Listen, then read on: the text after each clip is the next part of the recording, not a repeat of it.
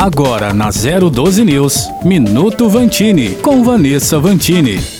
Mês de novembro começando. E a cor muda. Sim, agora é hora do azul tomar conta das campanhas de conscientização, com o objetivo de chamar a atenção para a prevenção e diagnóstico precoce de doenças que atingem os homens. Esse movimento surgiu em 2003 na Austrália. Você com certeza já deve estar vendo várias áreas públicas iluminadas com essa cor. A ideia é que você lembre da saúde e procure ir ao médico para manter os exames em dia. O câncer de próstata por exemplo, é o segundo mais comum entre os homens. O primeiro é o câncer de pele. Para detectar logo no início a doença e ter mais chances de sucesso no tratamento, é preciso manter o check-up em dia. Os homens têm fama de não serem tão cuidadosos como as mulheres. E não pense que porque a cor mudou, que opa, as mulheres que não tiveram tempo de realizar os exames preventivos vão deixar essa questão para ser resolvida no ano que vem. Você ainda pode e deve procurar marcar tudo esse ano. Saúde precisa ser prioridade. E para fechar, é preciso entender a relação entre hábitos saudáveis e qualidade de vida. Vale refletir. De acordo com uma pesquisa do Instituto Nacional do Câncer, cerca de 13% dos casos de câncer de mama no Brasil em 2020, aproximadamente 8 mil poderiam ter sido evitados se houvesse uma maior atenção a uma alimentação balanceada, a prática de atividade física e ganho ganho de peso. Pense nisso e, se necessário, comece a mudar hoje. Levar uma vida saudável, equilibrada, pode ser o melhor remédio. Vanessa Vantini para 012 News.